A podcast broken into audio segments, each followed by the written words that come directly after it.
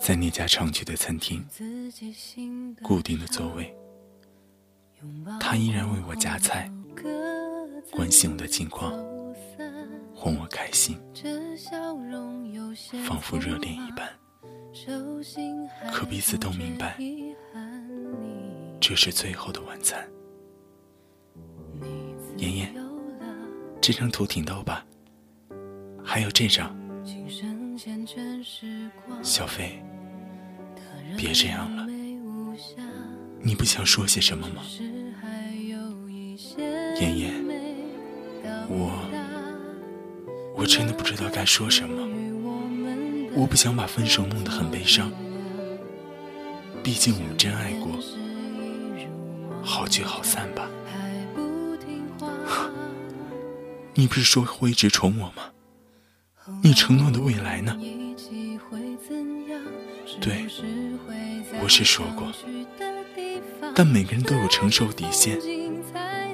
我真的累了，累了，说到底还是不爱了。妍妍，不是不爱，是不敢再爱了。你说谎，我没有。你心里清楚的，我不清楚。你走，我再也不想看到你了。妍妍，这是要干嘛？哎，好好照顾自己吧。说好的和平分手，还是免不了怨恨。爱我真的很累吗？的任性与冷漠，也是爱他的一种方式啊。他难道不懂吗？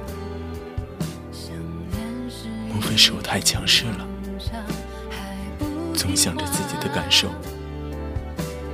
但我所做一切，都是希望他在我身边啊。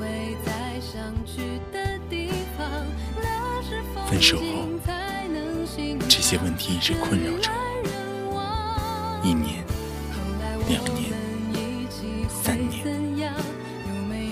当我慢慢明白了，才发现已经三十岁了。父母眼中的大龄女青年，别人眼里的剩女。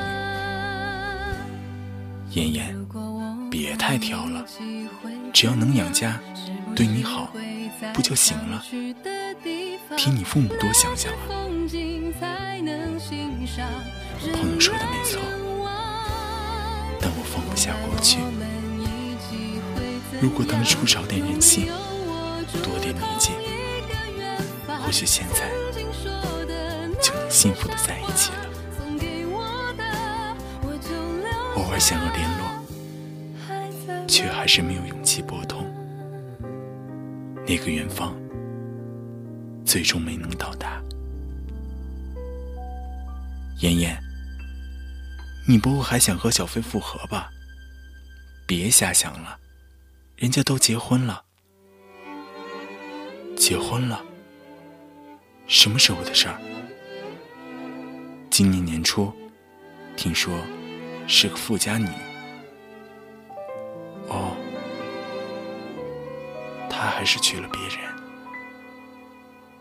妍妍，别太难过了，我不难过。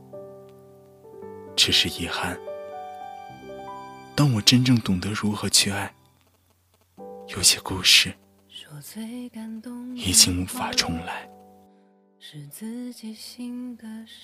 是啊，我们都以为后来还会相聚，原来只是一厢情愿罢了。谁会为谁停留？许下诺言，又有多少兑现？盒子里的美满，衬托谁的悲伤？但不管怎样，都要记得，以后无论有多生疏，曾经对你的好，都是真的。